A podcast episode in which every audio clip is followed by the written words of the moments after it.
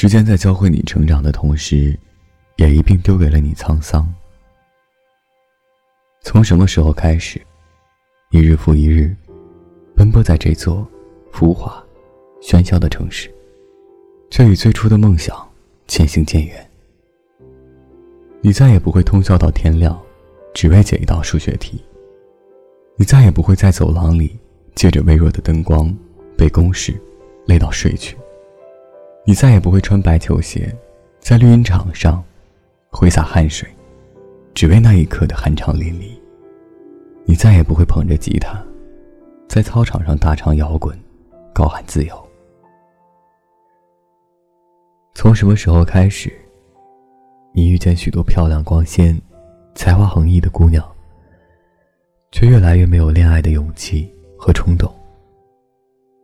你再也不会不问理由。不问人品，不问家世，就疯狂爱上一个人，只为了心里一份悸动。你再也不会骑单车，载着心爱的姑娘，去十公里外，只为看大海。你再也不会为了等一个人的电话，辗转不眠到天明，酩酊大醉，痛哭流涕，刻骨铭心。你再也不会暗恋一个姑娘三年。还是没表白。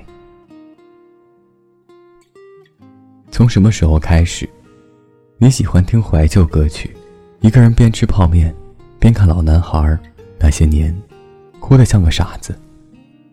你认识了形形色色、各种各样的人，却没有一个，你愿意跟他谈人生、谈理想，想掏心掏肺。